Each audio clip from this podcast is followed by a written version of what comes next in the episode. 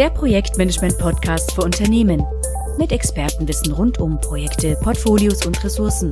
Bitte abonnieren Sie den Podcast, empfehlen ihn weiter und schicken Sie uns gerne Themenwünsche und Feedback. Den Begriff Project Facilitation kennt nicht jeder, wohl aber die Idee, die dahinter steckt. Verfügt man über einen ausreichend gefüllten Werkzeugkoffer aus unterschiedlichen Methoden und Tools, lässt sich jedes Projekt in den Griff bekommen und mindestens genauso wichtig, die Menschen für das Projekt zu begeistern. Mit anderen Worten, statt zu versuchen, alles in eine Methode zu pressen, schaut man sich jedes Mal aufs Neue die Beschaffenheit des Projektes an und entscheidet, welchen Weg man geht. Doch ist das wirklich zielführend und können einzelne Projektleiter das überhaupt leisten? Darüber spreche ich heute mit dem Change Management und Projektexperten Tobias Lienhardt. Als erfolgreicher Coach begeistert er Projektleiterinnen für ihre eigene Arbeit und ihr Projekt, verzichtet dabei aber komplett darauf, sich in die Kategorien Lean, Agile, Management 3.0 oder systemisch einzuordnen. Stattdessen kombiniert er frei die situativ passenden Ansätze und Methoden. Hallo Tobias, ich freue mich, dass du heute Zeit für uns hast. Ja, hallo, ich freue mich auch dabei sein zu dürfen. Also wenn man sich in dem Coaching-Bereich umsieht, dann haben die meisten Protagonisten sich ja für die eine oder andere Methode entschieden oder sie verfeinert oder vielleicht auch im hybriden Ansatz eben klassisch und agil kombiniert. Du hingegen gehst ja noch einen Riesenschritt weiter und sagst, ich will mich da gar nicht festlegen, weil du ähm, das nicht zielführend findest. Wie kam es zu dieser Herangehensweise, beziehungsweise warum bist du gegen diese Einordnung unter einzelne Frameworks? Mhm. Ja, gute Frage. Ähm, das ist in meiner Historie verborgen. Ne? Ich habe ähm, früher ja zehn Jahre im Lean Management gearbeitet, als Consultant tatsächlich bei meinen Kunden. Und insofern war ich erstmal unwesentlich ähm, Teilhaber oder Teilnehmer eines einzelnen Frameworks, nämlich der Lean-Welt, der Kaizen-Philosophie. Mhm. Und äh, wie man da Projekte angeht, da gibt es so ein paar Grundsätze. Der eine nennt sich zum Beispiel Go Gemba, also geh ans Ort, an den Ort des Geschehens. Ähm, und interagiere dort mit den Leuten, die die Wertschöpfung tatsächlich voranbringen. Das war so ein Grundtenor. Der hat mich zehn Jahre begleitet und hat dazu geführt, dass wir bei unseren Kunden ganz viel, auch als Berater im, im feinen Zwirn, sage ich mal, an den Maschinen unten standen und mit den Mitarbeitern der Linie gequatscht haben. Irgendwann habe ich Agilität kennengelernt bei Kunden, bei denen wir waren und habe dann festgestellt, ah, die machen ganz viele Sachen, die sehr, sehr ähnlich sind. Dann habe ich mich damit auseinandergesetzt, was ist überhaupt Agilität, auch mal einen Kurs besucht und stellte fest, also eigentlich machen die das Gleiche mhm. wie Lean Management und äh, siehe da, ähm, auch die Grundwerte, die Prinzipien hinter Agilität, ähm, die sind wahnsinnig artverwandt mit mhm. dem Lean Management. Ist ja auch kein Wunder, weil Lean Management oder die Kaizen-Philosophie ist viel, viel älter. In jedem Fall habe ich dann im Laufe meines Berufslebens festgestellt, es gibt so ein paar Effekte, die eintreten, wenn du diese Frameworks oder diese Buzzwords nennst. Also wenn du ein produzierendes Unternehmen hast und als Consultant dort Agilität platzieren möchtest oder ein Projekt, das nach agilen Frameworks arbeitet, dann verdrehen die die Augen und schließen die Tür einfach wieder zu. ja, ähm, weil Agilität wird sehr mit Softwareentwicklung in Verbindung gebracht. Mhm. Da kommt's ja her. Ne? Und das ist total schade. Und das erlebe ich eben in allen möglichen Bereichen. Das klassische Projekt wird eher verteufelt, um jetzt mal zu überspitzen, in so Softwareweltprojekten. Ähm, kannst du nicht bringen, hier müssen wir agil arbeiten. Und in der anderen Welt, in der produzierenden, sagt man, kann man nicht agil machen, wir brauchen ein klassisches Projekt. Mhm. Und dann gibt's noch andere spannende Ansätze, zum Beispiel die Soziokratie oder Holokratie, ähm, wo man darüber nachdenkt, wie können Teams sich selbst organisieren. Auch mhm. wieder losgelöst von der Agilität. Ähm, und ich finde es schade, dass man anhand von Begrifflichkeiten gewisse Themen ausschließen möchte oder Methoden und Herangehensweise. Und insofern habe ich mich davon gelöst. Ich spreche nicht davon, wie ich Dinge mache, sondern was ich mache und wie ich es damit schaffe, erfolgreich zu sein. Mhm. Ja, klingt ja eigentlich äh, ganz nachvollziehbar und logisch und klar. Äh, eine gewisse Anhaftung an ein bestimmtes Framework äh, muss ja auch irgendwie Sachen ausschließen, ja, sonst wäre es kein Framework. ja, genau. Und äh, wenn man sich dem nicht unterordnen möchte, weil man es nicht, ja, oder weil man es zu ausschließlich dann findet oder zu exklusiv, äh, mhm. macht das natürlich keinen Sinn. Ja, nachvollziehbar. Wenn du eben äh, diese Einordnung oder oder diese Beziehung zu bestimmten Frameworks nicht äh, nachverfolgst, welche Skills braucht man denn dann, um deinen freieren Ansatz oder dein, äh, ja, wie sagt man denn da, praxisorientierteren Ansatz zu verfolgen. Ich, du hast ja. sicher noch einen besseren Begriff. Wie viele Tools und Methoden muss ich zum Beispiel kennen und können, um hier auch wirklich Nutzen zu stiften und wirklich gut beraten zu können? Und vielleicht noch im zweiten, zweite Frage nachgeschoben, wie, was sind denn deine persönlichen Lieblingstools? Vielleicht können wir anhand derer dann auch so ein bisschen begreifen, wie du das hm. angehst, ja. Ja, gerne. Ähm, Zunächst antworte ich mal mit einem Framework. Ah ja. Ich habe ja tatsächlich auch für das, was ich tue, lange. Das ist cool, ne? Ich widerspreche mir selbst. Ja, genau. Aber äh, das kommt einfach daher, weil ich versucht habe, das, was ich tue, in ein Wort zu fassen, um es nicht jedes Mal erklären zu müssen. Mhm. Ne? Ähm, und ich habe dann äh, lange recherchiert, bis ich mal was gefunden hatte von zwei Amerikanern, die sprachen von Project Facilitation. Mhm. Und das ist so ein cooler Mix in diesem Wort drin. Da steckt eben drin Projekt und Facilitation. Das ist ja aus dem also Workshop-Design, wenn du ähm, einen Termin so gestaltest, dass die Leute interagieren. Das ist Facilitieren, also das anderes wie Moderieren. Ähm, und da steckt schon viel drin, auch über die Skills und die Ansätze, die ich da nutze. Ähm, Im Kern kannst du dir vorstellen, steckt quasi als Methode der Workshop. Also ein Termin, wo Menschen zusammenkommen mit verschiedenen Fähigkeiten. Und diese, die Teilnehmer sind so ausgewählt, dass sie ihre Fähigkeiten zur Beantwortung einer Fragestellung, eines Problems, was im Projekt oder im Unternehmen auftritt, ähm, beitragen können, also ihre Fähigkeiten da einbringen können. Und die Kunst, die ganz große Kunst ist jetzt, wie man so einen Termin derart gestaltet, dass nicht eben 90 Prozent der Teilnehmer die die große Zeit nur da sitzen und sich berieseln lassen, mhm. sondern dass jeder Teilnehmer von der ersten Minute an eingebunden ist, sich äußern darf, seine Idee äh, mit einbringt und wir alle dadurch die beste Idee entfalten für diese Problemstellung, ähm, die eben anliegt. Und das kann ja ganz unterschiedlich sein. Also zu Beginn eines Projektes sind wir da ganz in so einer Findungsphase. Was ist unser Ziel? Wie sieht unsere Roadmap aus? Welchen Meilenstein definieren wir für uns? Und solche Dinge, ähm, jetzt nehmen wir mal so ein eher klassisches Projekt, werden ja vorgegeben. Ne? Es gibt den Auftraggeber, der gibt dir ein klares Ziel, bis dahin hast du Meilenstein ABC und, und sich davon frei zu machen und zu sagen, guck mal, das ist, was unser Kunde braucht. Lasst uns das mal interpretieren für uns. Wie setzen wir das um? Schneidern wir das vielleicht in einer anderen Form, wenn es richtig gut läuft, zusammen mit dem Kunden in einem Workshop. Ähm, jetzt hast du gefragt, was man da für Skills braucht. Also wenn ich jetzt an meine typischen Kunden denke, dann sind es schon immer also bestehende Projektleiterinnen und Projektleiter. Die haben schon mal ein Projekt geführt oder führen gerade eins. Mhm. Ähm, ich glaube, so als kompletter Anfänger kannst du in dem Bereich auch mit meiner Methode äh, nichts anfangen. Das heißt, ich setze voraus, dass Leute wissen, ähm, wie ein Projekt funktioniert, dass es da schon auch ein Ziel gibt, auf das wir hinarbeiten. Man muss sich gewisse Zwischenziele stecken und sowas. Mhm. Also ich erkläre den Leuten nicht, wie du einen Gantt-Chart aufbaust, ganz im Gegenteil ich stelle in Frage, warum sie einen Gantt-Chart überhaupt nutzen wollen. Oder auch andersrum, warum ein agiles Team jetzt ein Scrum-Framework nutzt oder ein Kanban oder was auch immer. Ähm, und was du dann als Fähigkeit entwickelst, oder was ganz zentral ist eben, wie diese Termine, diese Workshops so aufgebaut sind, dass das funktioniert, was ich anfangs sagte. Also, dass sich jeder einbringt und die Leute hier nicht ihre Zeit vergeuden. Ähm, ein Satz noch, und dann komme ich zu meiner Lieblingsmethode. Mhm. Es, es gibt ja zum Beispiel auch in vielen agilen Unternehmen das Gesetz der zwei Füße. Äh, wo einfach heißt, du hast zwei Füße unter deinem Popo. Wenn dir ein Termin nicht passt, weil du nichts beitragen kannst oder der dir nichts inhaltlich äh, zurückgibt, dann nimm die zwei Füße in die Hand und verlass den Termin. Und wenn man das sich auf der Zunge zergehen lässt, zu sagen, Mensch, jeder ist Herr seiner eigenen Zeit, dann kriegt so ein Workshop eine ganz andere Bedeutung. Die Leute, die da dabei mhm. sind, die sollen eben nicht das Gesetz der zwei Füße anwenden, sondern die erkennen, warum sie da sind und warum es wichtig ist, dass sie sich bei einbringen. Und wenn du das als Moderator, als Facilitator, als Grundlinie hast, dann geht man auch ganz anders, ganz anders an so einen Termin ran. Mhm. Es wäre jetzt für mich noch die, hm, die Frage, ähm, wie würdest du so etwas abwickeln, wie würde sowas ablaufen und wie nimmst du da die Leute mit? Genau. Ähm, ich starte mal mit dem, wie alle Projekte starten. Ne? Es gibt so einen Kickoff zum Beispiel. Mhm. Ähm, und man nimmt ein formuliertes Ziel, was der Auftraggeber ähm, dem Team übereignet hat. Ja? Wo er sagt, das und das wollen wir machen. Ähm, und jetzt gibt es schon diesen ersten Moment, wo die Leute sich fragend angucken oder die Frage einfach im Raum steht, was, was heißt denn das jetzt, was wir da machen sollen? Mhm. Und da gibt es jetzt zum Beispiel eine Methode, die hat ein Amerikaner in die Welt gebracht, sage ich mal, der Tom Wojcik.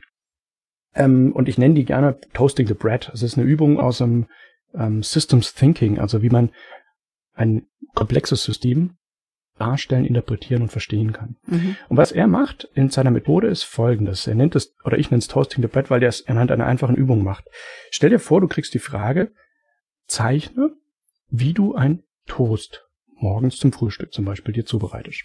Mhm. Ähm, und diese Frage beantwortet jeder Teilnehmer, indem er auf kleine Post-its Bildelemente einer Sequenz, eines Prozesses zum Beispiel in dem Fall, ähm, aufzeichnet, wie er einen Toast herstellt. Ja, dann kommen dann so Inhalte wie, ich, ich mache die Toasttüte auf, ich stecke die Toast in meinen Toaster, nächstes Bild ist, ich drücke den Schieber runter, dass das Zeug garen kann im Toaster und so weiter. Und das macht jeder Teilnehmer für sich. Das heißt, jeder hat nachher vor sich auf dem Tisch zum Beispiel so 10, 15, vielleicht auch weniger ähm, Post-its, um seine Darstellung von, wie mache ich mir einen Toast, ähm, zu erklären. Und das machst du dann auch. Und die Methode geht dann eben dahin, dass jeder Teilnehmer einmal dem Team anhand seiner Bildchen an einer großen Wand, wo du die hinhängst, erklärt, wie er das System versteht. Das Ziel interpretiert, also die Frage in mhm. dem Fall. Und der nächste Schritt ist dann, alle gehen einen Schritt zurück und du stellst dem Team die Aufgabe, nehmt alle Post-its, die jetzt hier an der Wand hängen, also jede Perspektive jeder Einzelperson und baut daraus ein Gesamtbild. Jetzt wird's richtig spannend. Das machen die ohne Gespräch. Man verbietet quasi das Wort und sagt, wir lassen jetzt ein Lied laufen, paar Minuten, tatsächlich nur mhm. drei bis fünf Minuten, wo die Leute stehen zusammen an dieser Wand und kleben die Post-its um und es entsteht ein neues Chaos. also mhm. steht, das, was dann wirklich an der Wand äh, passiert, ist völliges Durcheinander.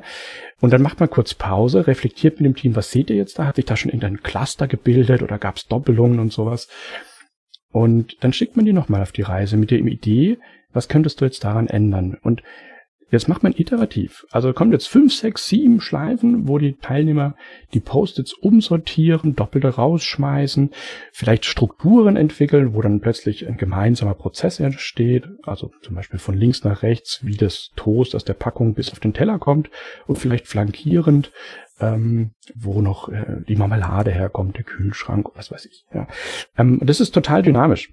Und das Spannende ist für die Teilnehmer in diesem Moment zu erleben, dass ihre eigene Perspektive, wie stelle ich einen Toast her, also was ist das Ziel eines Projektes, könnte ja in dem Fall auch so ein Projekt sein, wir machen einen Toast, ähm, einschmilzt in ein Gesamtbild der Gruppe. Und am Ende, nach so einem Workshop, dreiviertel Stunde, Stunde, hängt an dieser Wand ein Bild, ein Zielbild, wo sich jeder eingebracht hat, wo sich jeder wiederfindet. Von jedem Teilnehmer sind dann drei, vier, fünf Post-its in dem Gesamtbild mit eingegangen, wo die sich sofort identifizieren können. Und dann das passiert was ganz Tolles. Die Leute können eine Geschichte erzählen über das, was sie hier eigentlich machen wollen.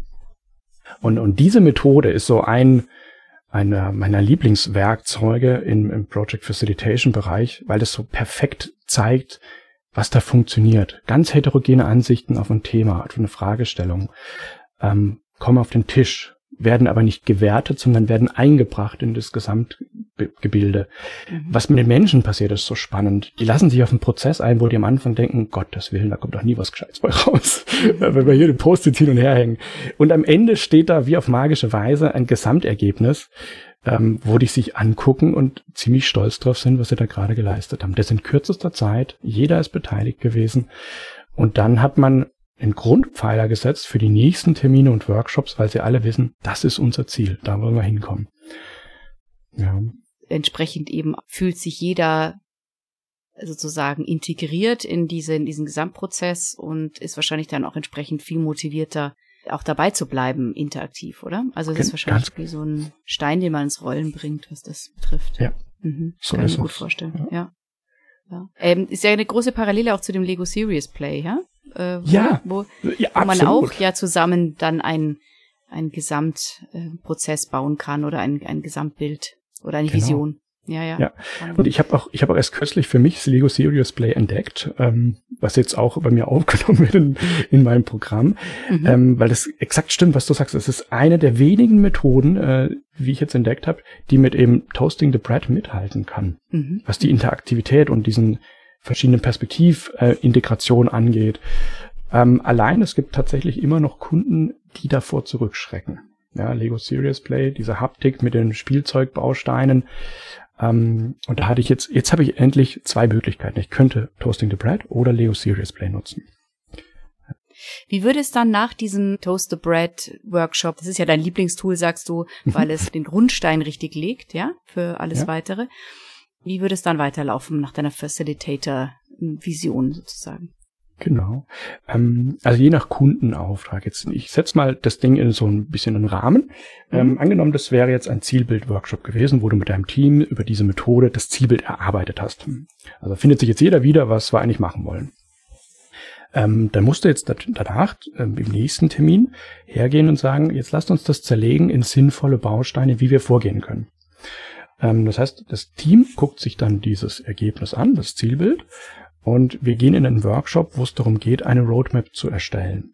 Und das ist wieder interaktiv. Ja, da wird ein Workshop so designt, dass die Teilnehmer sich wesentliche Elemente, die man vielleicht getrennt oder einfach sequenziell hintereinander erarbeiten kann, um diesem Zielbild näher zu kommen. Und da gebe ich eben auch wieder nichts vor. Das ist das Team und das sind die Experten, die da zusammenkommen, die dann das Zielbild quasi den Elefanten zerschneiden und in sinnvolle Größenordnungen zerlegen. Arbeitet ihr auch mit Auch Post-its mit dann wieder oder? Post-its. Mhm. Genau. Also wenn wir jetzt in der physischen Welt sind, ne, da lässt Ja, sich ja, ja. ähm, alles natürlich auch ins Digitale übertragen, Ja, aber ich ja. bin jetzt gerade gedanklich an der Wand Mhm, tatsächlich. Genau. auch mit Post-its. Dann ähm, also kommt zum Beispiel große Brown Paper an die Wand, vielleicht drei ähm, im Querformat nebeneinander mit so einer Zeitachse. Aber die die Vorstufe dessen ist eben, dass man über, überlegt, was könnten denn Meilensteine sein, bevor ich diese Meilensteine irgendwo auf einer Zeitachse einhänge. Mhm. ein, äh, klebe. Und schon da wieder ist dieses diese Schwarmintelligenz gefragt. Also was könnte der erste Meilenstein sein, ist zum Beispiel zu klären, was wissen wir nicht. Ähm, eine Fragestellung, die ganz oft überhaupt nicht angegangen wird in Projekten. Mhm. Ähm, Finde ich total spannend, ähm, dass man sich als Gruppe die Frage stellt, wo haben wir noch Blindspots? Mhm. Ähm, weil wenn die nachher kommen. Ja, das sind ja oft die, die Probleme verursachen Genau, später, die ne? die Probleme verursachen. Genau. Ja, Und ähm, der Anspruch ist dann auch nicht zu sagen, wir klären die jetzt, ähm, sondern wir haben einfach mal die richtigen Fragen gestellt und wir wissen, dass wir im Laufe dieses Projektes diese Fragen auflösen sollten oder zumindest daran arbeiten, eine- eine Antwort zu kriegen. Ähm, und das findet sich dann eben nachher auch in solchen ähm, Mindmaps äh, respektive Roadmaps wieder. Und ähm, um, um das Bild noch ein bisschen weiter zu spinnen, wenn das Team dann eben vom Zielbild kommend für sich eine Roadmap aufgebaut hat und Meilensteine definiert hat, dann geht man in einem nächsten Workshop eine Stufe tiefer und klärt zum Beispiel bei den nächsten ein, zwei Meilensteine, die so, also jetzt bei Change-Projekten klassischerweise im drei oder sechs Monats ähm, liegen von der Entfernung her, ähm, bricht man die runter. Und jetzt wird es relativ agil, dass man sagt, okay, was müssen wir alles erreichen, damit dieser Meilenstein erfüllt ist mit Dingen wie zum Beispiel Definition of Done. Was heißt das, wenn wir den Meilenstein umgesetzt haben wollen? Und dann eben Backlog füllt, zu sagen, okay, wir müssen das und das und das tun. Ähm, und nachher dann hingeht zu sagen, ah, wer nimmt denn die Aufgabe? Und wer kann da unterstützen und sowas, ja. Ähm, und das alles eben, und das ist, glaube ich, diese, diese Magie dabei, in der Gruppe. Ja, das ist jetzt nicht ein kleiner Haufen von zwei, drei Leuten, die das delegieren und erarbeiten, sondern es sind alle dabei. Mhm. Also Damit auch bei den, bei dem runtergebrochenen Steps. Genau, ja. Mhm. Also jetzt nehmen wir das agile Framework, da gibt es einen Product Owner, ne, der Mhm. quasi solche Dinge festlegt. Mhm. Ähm, und an der Stelle, ich weiß nicht warum, aber ein Product Owner hat ja die Verantwortung auf einer Schulter, der ist für dieses Ding verantwortlich. Das kann passend sein. Ähm, in Change-Projekten stelle ich aber viel öfter fest, die Schwarmintelligenz ist da einfach sinnvoll und nutzbar, indem man einfach Methoden an den Tisch, an den Tag legt und man sagt, warum splitte ich die Verantwortung auf? Wahrscheinlich nur vor der Angst vor endlosen Diskussionen. Das ist ja so, ne? Wenn Ja. eine Entscheidung ansteht, dann wird gequatscht. Es braucht einen Decision Maker, ja? ja, es ist katastrophal. Und da gibt's eben auch Ansätze zu sagen, nee, man kann auch in einer Gruppe recht komplexe Fragestellungen sehr clever lösen. Und das ist eben, wo das Handwerkszeug oft fehlt, zu sagen, wie kann ich denn eine Entscheidung in einer Gruppe herbeiführen, ohne dass wir uns den ganzen Tag nur Mhm. streiten und diskutieren, ja. Mhm. Und das sind eben diese Bausteine in dem Project Facilitation, um Facilitatern, also Projektleitern zu helfen, genau so ein Projekt aufzuziehen. Also ähm, mein Ansatz, also alle zu integrieren, der geht ziemlich tief runter in meine in mein Wertesystem, ähm, wo nämlich ganz oben steht die gegenseitige Wertschätzung und ähm, tatsächlich auch die Herzlichkeit und Offenheit gegenüber anderen und anderen. Meinungen. Oft ist es ja auch so, wenn in Projekten Entscheidungen getroffen werden, dann gibt's Verlierer. Na, der eine, der sich durchsetzen kann, Ja. zieht sein Ding durch und die anderen eben nicht. Und da kommen zum Beispiel Bausteine aus der Soziokratie, ähm, wo man sagt, warum müssen eine Entscheidung immer einen Verlierer haben? Lasst uns doch einen Consent entwickeln, also eine, ähm, eine Zwischenstufe, wo zum Beispiel die Entscheidung derart gefragt wird, ist die Lösung, die wir jetzt gerade sehen, die Möglichkeiten, die wir uns gerade erarbeitet haben, insofern umsetzbar, dass wir sagen, ich habe keine bessere Idee, wie wir es machen können. Und das Risiko, das wir damit eingehen, ist für mich tragbar. Mit diesen zwei Leitfragen kannst du plötzlich eine andere Dynamik entwickeln. Ja, dass wir eben nicht sagen, wir wollen die beste, die perfekte Lösung, die unbedingt ähm, mathematisch herleitbar ist, sondern für den jetzigen Wissensstand, wir entscheiden uns ja immer bei einer unvollständigen Informationslage, und mhm. für den jetzigen Wissensstand sind wir als Gruppe der, Auf der Ansicht, wir haben halt keine bessere Lösung vor Augen und wir können jetzt nach unserer Diskussion oder nach den Untersuchungen sagen, das Risiko ist für uns tragbar. Deswegen mhm. machen wir das jetzt. Was impliziert, kann sein, in zwei Monaten revidieren wir die Aussage wieder, weil wir dann mehr wissen. Ja, ich wollte gerade, mhm. ja. Mhm, ich wollte mich gerade einsteigen mit der, wie geht man da mit Unsicherheit und Dynamik um, ja? Genau. Aber da bist ja. du ja, da sind wir ja mittendrin. Mhm. mhm. Da sind wir mittendrin, genau. Mhm. Genau. Ähm, zeitlich, vom zeitlichen Invest her immer alles dann durchzusprechen in der ganzen großen Gruppe. Kommt man dann überhaupt noch zum Arbeiten? Ja, ja, ist eine typische Frage, ganz genau. Ähm, da gibt da gibt's zwei Aspekte. Ich will mal auf das Einfache eingehen. Ähm, wenn ich von der Gruppe spreche, ist es tatsächlich so, dass ich zu Beginn und zu gewissen Sequenzen in einem Projektverlauf immer alle dabei habe. Mhm. Ähm, man kommt aber natürlich auch zu Stellen, ähm, wo es nicht mehr sinnvoll ist, jetzt komme ich wieder zu diesem Gesetz der zwei Füße, ähm, alles im großen Plenum zu besprechen. Das heißt, mhm. auch da, ähm, wie zum Beispiel bei dem Spotify-Modell, ähm, geht man dann in Kleingruppen runter und die werden mhm. eben nicht zugewiesen, sondern die Leute ziehen sich die Themen und sagen, oh, da will ich mich einbringen. Okay. Ähm, und an der Stelle hast du dann eben nicht mehr die große Gruppe, sondern nur noch eine Teilmenge davon. Mhm, okay. Ähm, genau. Ich war ja früher im Lean Management. Das heißt, meine Kunden waren immer darauf getrimmt, effizient und effektiv zu arbeiten. Effizient ist wenig Input, so viel Output. Ne? Und effektiv ist das richtige Tun. Ähm, und wenn man jetzt sich die normale Meeting-Landschaft anguckt in Unternehmen, auch in Projekten, dann gibt es ganz, ganz viele Besprechungen, wo ein Großteil der Teilnehmer inaktiv dabei sitzt und es mhm. über sich ergehen lässt. Mhm. Da will ich ja. herauskommen. Da will ich Leute aktiv rausholen und sagen, lass doch diese blöden Meetings einfach sein. Es hätte eine E-Mail sein können. Mhm. Und das heißt, man konzentriert sich auf die Meetings, die einen Workshop-Charakter haben, wo die Leute auch aktiv mitgestalten und mitarbeiten. Mhm. Und jetzt kommt ein ganz großer Effekt. Wenn man das Projekt in Workshops aufzieht, also eine Perlenkette mit verschiedenen Workshop, Workshops, die aneinandergereizt, dann ist es am Anfang so, dass es einen hohen Invest gibt an Zeit und Manpower, um Dinge ins Rollen zu bringen. Also dieses Toasting the Bread zum Beispiel. Das mhm. ist ein mhm. Workshop, da sind vielleicht 10, 15 Leute dabei, die sind mhm. anderthalb, zwei Stunden gebunden.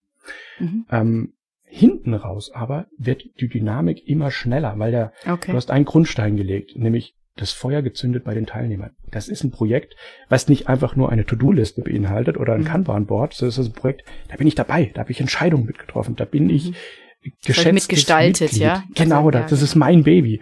Mhm. Und diesen Initialinvest, der ist am Anfang natürlich teuer, aber der zahlt sich hinten raus brutal aus. Okay. Und das ist, das ist eben das, was viele unterschätzen. Ähm, du kennst, es ist vielleicht ein alten oder ein klassischen Projekten, ähm, wenn zur Mitte oder im letzten Drittel eines Projektverlaufes dann wieder so Grundsatzdiskussionen aufkommen. Mhm. Ja, können mhm. wir das überhaupt so machen? Oder ich habe da noch eine Idee.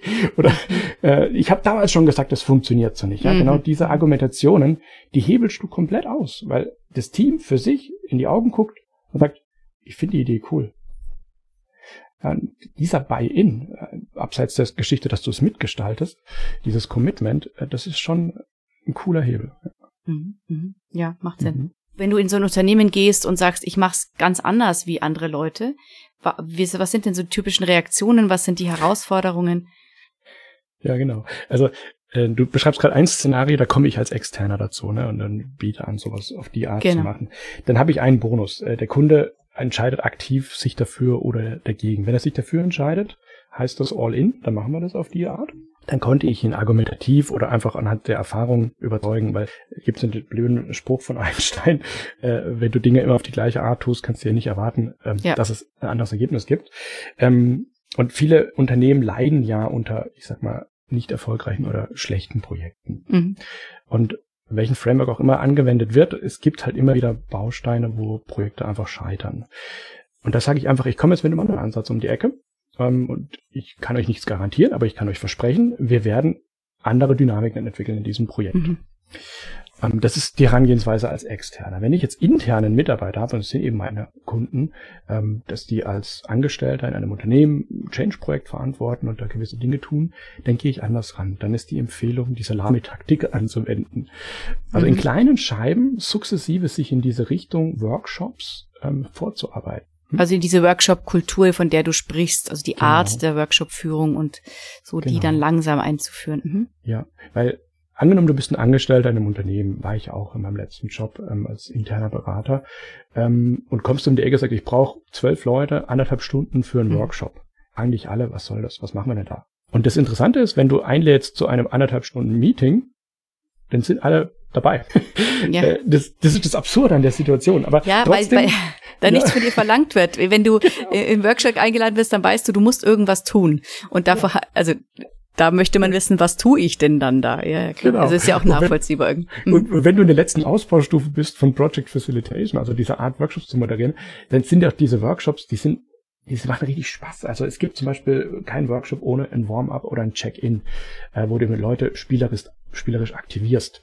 Mhm. Ähm, und dann eben eine Hinleitung machst zur eigentlichen Fragestellung des heutigen Termins. Mhm. Und dann gibt's auch ein Closing, wo man nochmal ein Resümee macht oder äh, Dankbarkeit äußert, was auch immer.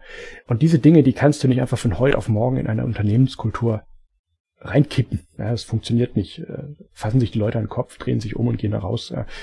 Ähm, deswegen ist Salami-Taktik, ähm, wo ich meinen Kunden zum Beispiel sage, fang ganz klein an. Ihr habt einen, einen Projekt-Sure-Fix.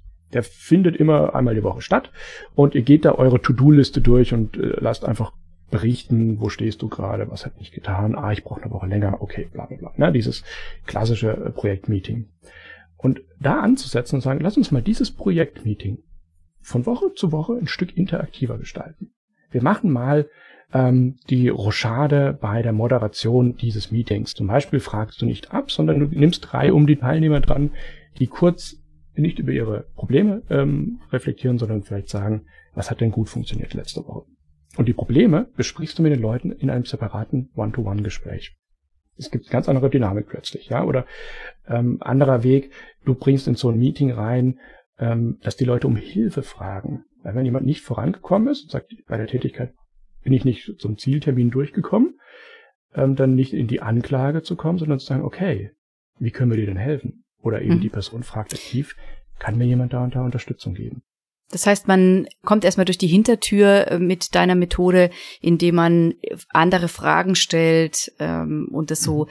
schleichend diese, diese Interaktion und diese positiven Blick auf, auf, auf das Team und, und, und die Zusammenarbeit des Teams erstmal schärft und ähm, andere genau. Sachen vielleicht auskoppelt dann. Das wäre so genau deine, so. dein Vorschlag. Ja. Aha. Genau, das ist quasi der Kulturwandel durch die Anwendung und das einfach in kleinen Schritten.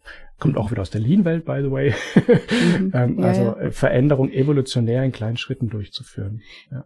Das heißt, in deinem Facilitation-Ansatz hast du schon eine gewisse Prozesse, Herangehensweisen, ähm, die du, die du da für dich jetzt erarbeitet hast, beziehungsweise ähm, die sich halt als ähm, effektiv oder funktional äh, erwiesen haben.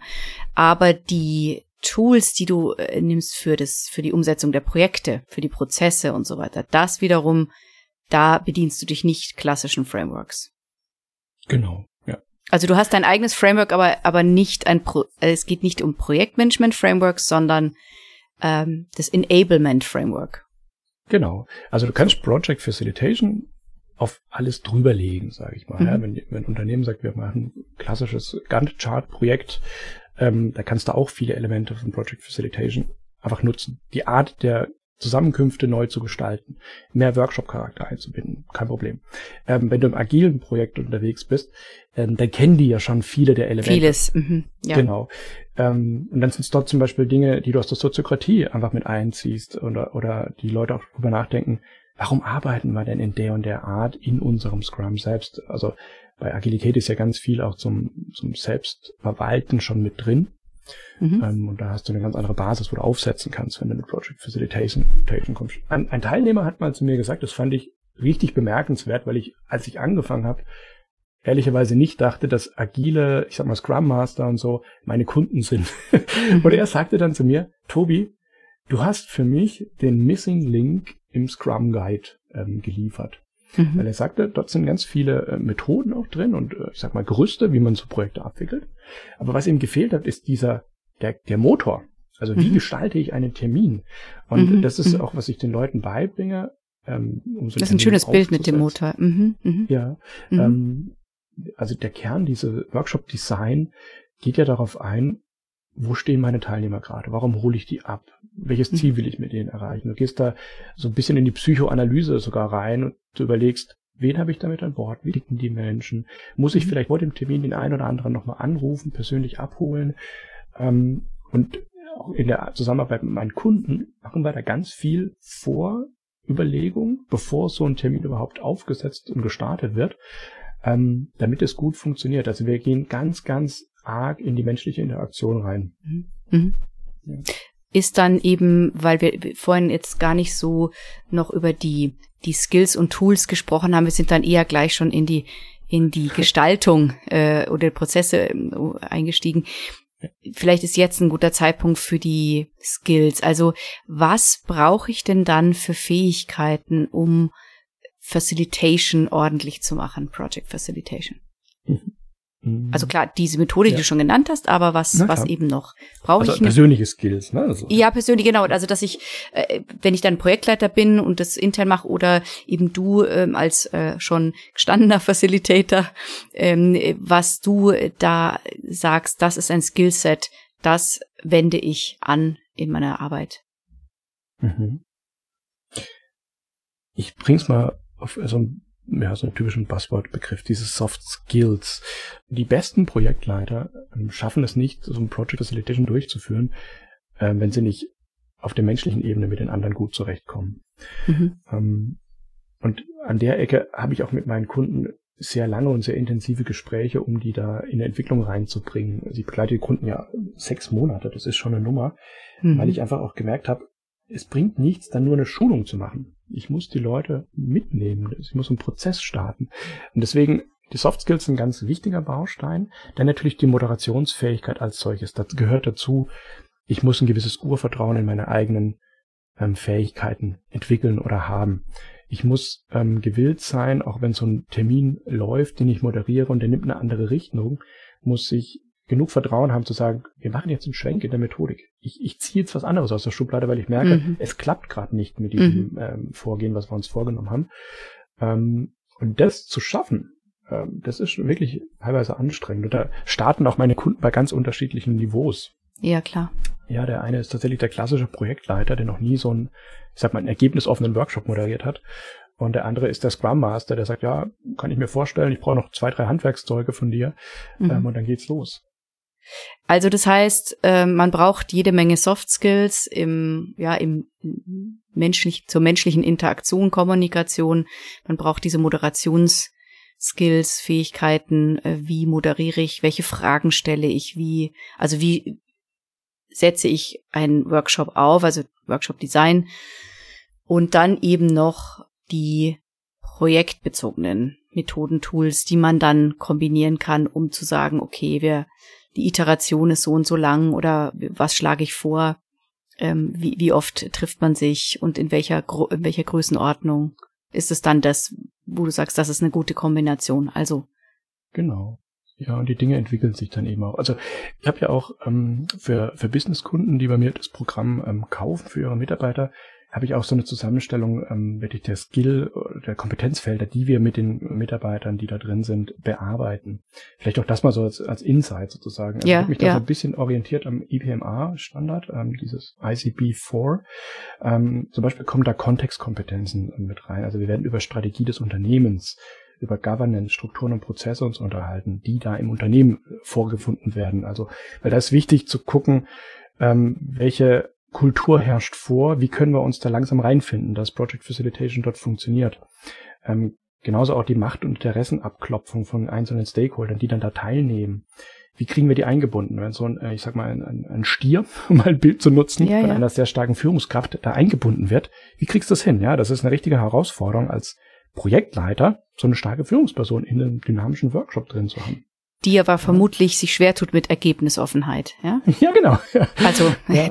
Und da, da musst du, da musst du wirklich dran arbeiten. Und das ja. ist schon eine wichtige Kompetenz, die man entwickeln muss. Dann sind es ganz viele Aspekte aus dieser persönlichen sozialen Kompetenz. Also hin zu, wer bin ich selbst, ja, Selbstreflexion, ähm, dann persönliche Verlässlichkeit, Integrität. Wie kann ich vor einer Gruppe stehen und sagen, wir machen jetzt einen ergebnisoffenen äh, Workshop? Wie kriege ich das hin? Ja, wie stehe ich da zu mir selbst? Mhm.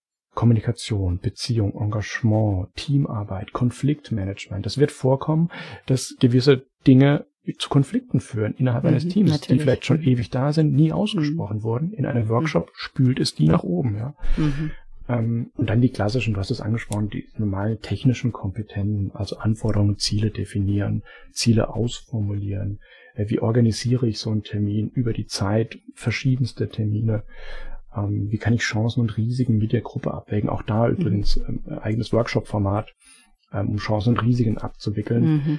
Sich nicht zu zweit hinzusetzen und eine, eine, Risikomatrix zu füllen, sondern das mit dem Team zusammen zu tun. Mhm. Das, was du jetzt äh, alles gesagt hast. Also ich weiß ja nicht, ob du schon fertig bist, aber ich könnte mir, ich könnte mir vorstellen, also es ist völlig klar, dass ein äh, Anfänger im Projektmanagement das nicht leisten kann, ja. äh, weil es ist ja ein, ein ganz schönes Sammelsurium an Kompetenzen. Wie gehst du in ein Unternehmen rein? Sagst du dann, geben Sie mir bitte jemanden, der schon erfahren ist im Projektmanagement oder wie kommunizierst du dann da die richtige Kompetenz oder oder oder Reifegrad des Projektleiters. Ähm, ja. Wie kommunizierst du das? Ja? Ähm, gar nicht. Ich gehe tatsächlich anders rein. Okay. ähm, ich ich fange mit dem mit dem Ergebnistyp an. Ähm, und zwar geht's immer um die Art, was leistet überhaupt ein Projekt? Ein Projekt ist dann für mich ein gutes Projekt, wenn am Ende alle mit einem fetten Grinsen in so einer Abschlusssession da sitzen und stolz auf das sind, was sie geleistet haben. Mhm. Und äh, wenn man sich äh, typische, ich sag mal, normale Projekte in Großkonzernen anguckt, dann gibt es gar nicht. Ja, dann gibt es da vielleicht einen Abschlusslenkungsausschuss mit ähm, Vorstand und Projektleiter und da wird da Haken gemacht, grün, grün, grün, Feierabend, danke, nächstes. Mhm. Ähm, und ich mache hier einen Kulturwandel im Rahmen einer Projekt um, ähm, Umsetzung. Mhm. Und deswegen sage ich auch, ihr könnt mir im Prinzip geben, wen ihr wollt, nur wenn es jemand ist mit wenig Erfahrung, der wird ja einfach länger brauchen. Ja, ich kann die Leute schon dahin bringen, ähm, aber es wird einfach ein bisschen länger ähm, eine intensivere Zusammenarbeit brauchen. Ähm, und deswegen, wo die ansetzen, ist mir egal. Ich sage einfach, wo wollen wir hin? Okay. Was kann ich euch bieten? Und das ist eben auch wenn du Unternehmensstrategien dir anguckst, wo viele sagen, ja, wir haben gewisse Werte, die wir leben und das ist unser Ziel für die interne Kommunikation und so, und dann gehst du in die Firma rein und stellt fest, ah ja, das sind alles nur äh, Sprüche an der Wand. Ja. Mhm. Gelebt ja, wird was ja, ganz ja. anderes, mhm. ja. Und da habe ich jetzt einfach ein Vehikel im, im Sinne von, wie machen wir Projekte, um diesen Kulturwandel äh, nicht nur auf dem Papier, sondern gefühlt, wenn du die Tür aufmachst und zum Projekt reinkommst, merkst, aha, da spürt man einen anderen Team Spirit. Mhm. Genau.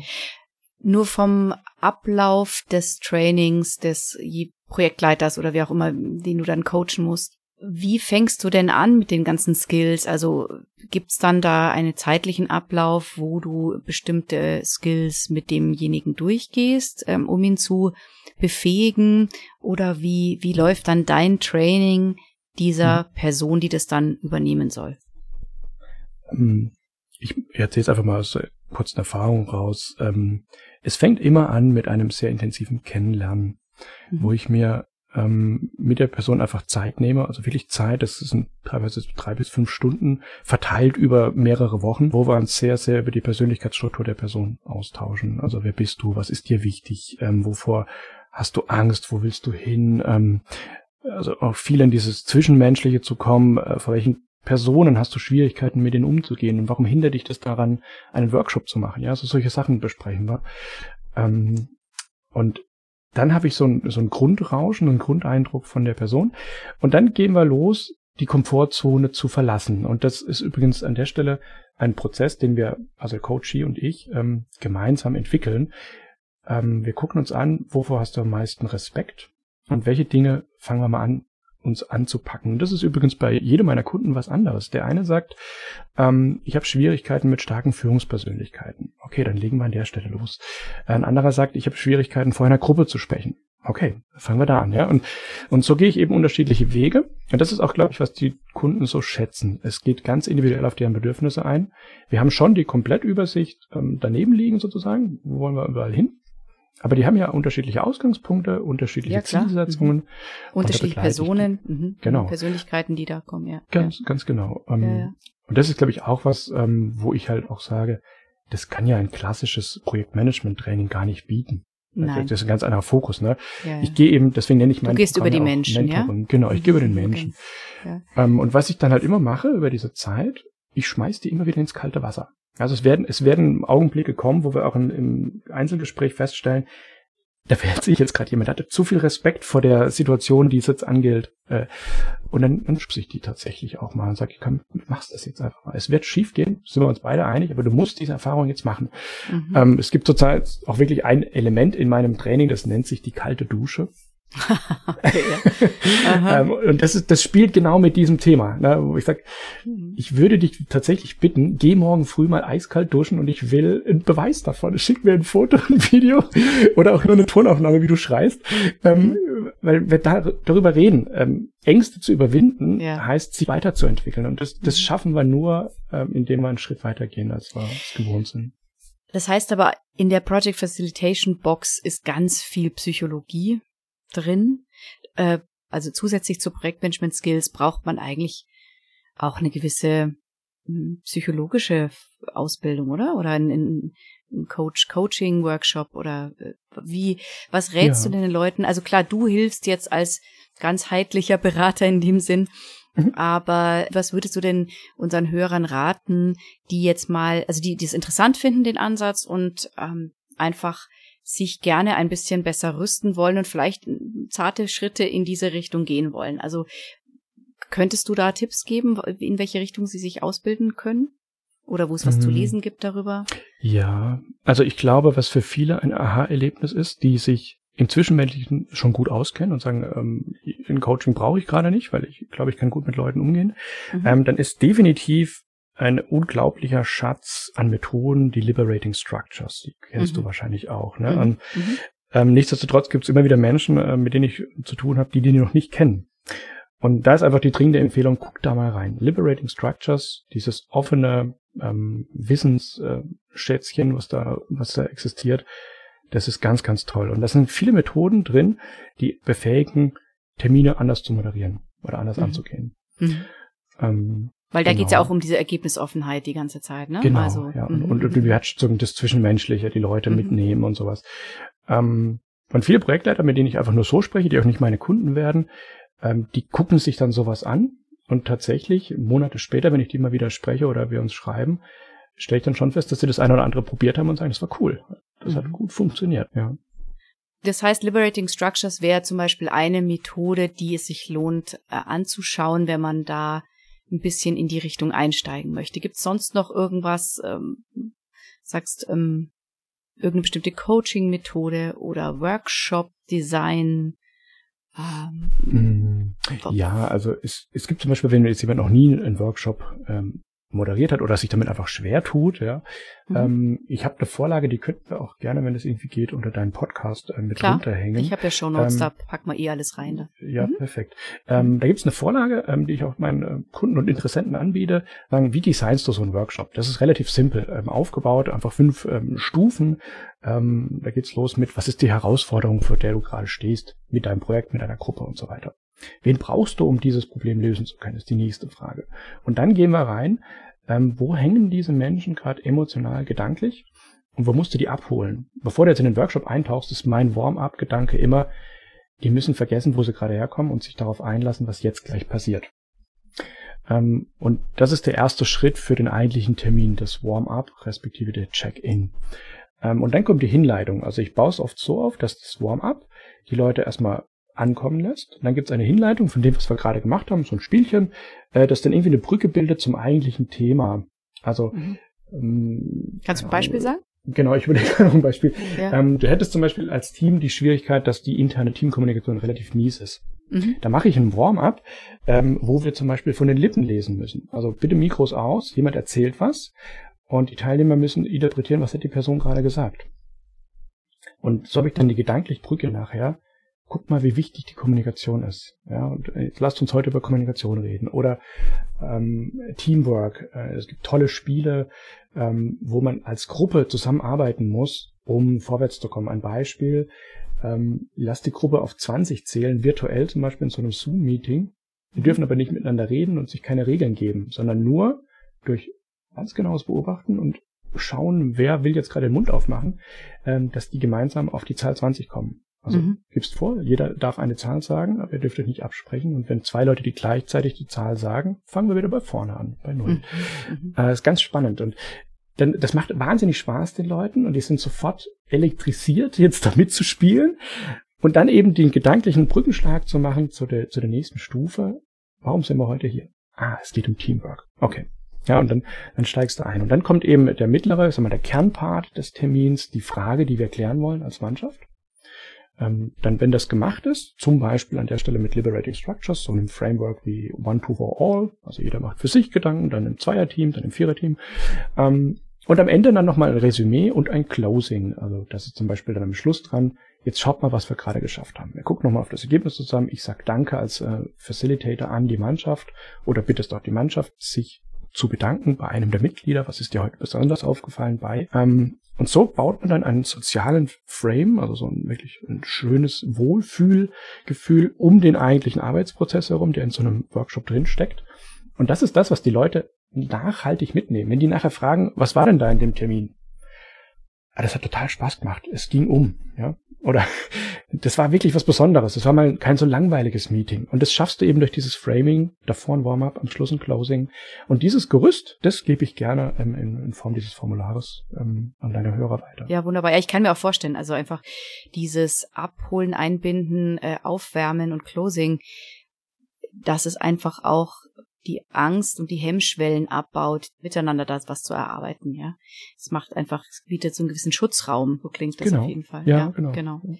Also, jetzt hast du uns ja auch schon schöne Tipps gegeben, wie man sich da jetzt noch ein bisschen vorbereiten, weiterbilden, aufwärmen kann in Richtung Facilitation. Gibt es sonst noch irgendwas außer die Methoden, die wir jetzt gerade genannt haben? Tatsächlich war ähm, die Methode, die ich eingangs erklärte, dieses Toasting the Bread von Tom Wojcik, das war, als ich zum ersten Mal dessen YouTube-Video gesehen habe. Das war ein unglaubliches Aha-Erlebnis. Ähm, weil ich habe bis zu dem Augenblick meine Workshops in einer ähnlichen Struktur aufgebaut gehabt, aber er hat einfach mit dem Ansatz, den er dann da gezeigt hat, diese Post-its nochmal in eine Gruppe zu werfen, durchzurütteln, bis ein neues Produkt entsteht, ähm, das hat mich fasziniert. Das hat auch plötzlich einen Namen bekommen. Ähm, und ich glaube, Wer sich das mal anguckt, können wir auch gerne den, den YouTube-Link mhm, ähm, hier gerne. drunter setzen. Ähm, der, der zeigt perfekt auch den Spirit und die Herangehensweise, die eben bei Project Facilitation im Vordergrund steht. Als Gruppe zu arbeiten und das, diese Magie zu spüren, äh, was da passiert, wenn die Leute zusammenkommen und zusammenarbeiten. Und das ist der wahnsinnige Kontrast zu so viel gelebter Projektrealität in, in vielen Unternehmen. Was ist denn jetzt für dich die Kernbotschaft, mit der wir aus diesem aus dieser Episode rausgehen. Also was sollen wir in unseren Köpfen behalten, wenn es äh, darum geht, Project Facilitation ins Leben zu rufen oder in die Praxis umzusetzen? Ich glaube, man kann es sehr einfach ausdrücken. Stelle den Menschen in den Mittelpunkt, deine Projektmitglieder und den Kunden. Und zwar in jeden Vordergrund, vor alles, äh, vor jede Methode, vor jedes Framework, vor jede KPI. Es geht erstmal darum, die Menschen zu erreichen und mitzunehmen. Und ein Vehikel, das das bieten kann, sind gut designte Workshops. Und das ist der Kern, um den sich bei mir alles dreht, um den sich bei Project Facilitation alles dreht. Ja. Danke, Tobias, für deine Zeit. Wir haben jetzt ausführlich drüber gesprochen. Ja, ich hoffe, dass die Leute inspiriert wurden und vielleicht jetzt auch ein bisschen mehr sich trauen, in diese Richtung zu gehen und ihre Workshop-Designs nochmal zu überdenken. Ich würde mich auch freuen, wenn es inspiriert, weil ich weiß, auch Erfahrung, es macht die Leute glücklich. Ja, wenn ja. Projekte wieder ein positives Erlebnis werden, mhm. das ist was Wunderbares. Und es ja. würde mich freuen, wenn es danach einmal gibt. Ja. Genau, liebe Hörer, Sie geben uns dann bitte Feedback und wir, ich gebe es dann, dann hin an den Tobias weiter. Super. Okay, in diesem Sinne, einen schönen Tag und hoffentlich mal bald auf einen anderen Podcast noch. Cool, ja, danke. Tschüss. Tschüss. Weitere Informationen zu Projektportfolio und Ressourcenmanagement finden Sie auf unserem YouTube-Kanal und dem TPG-Blog unter www.tpg-blog.de.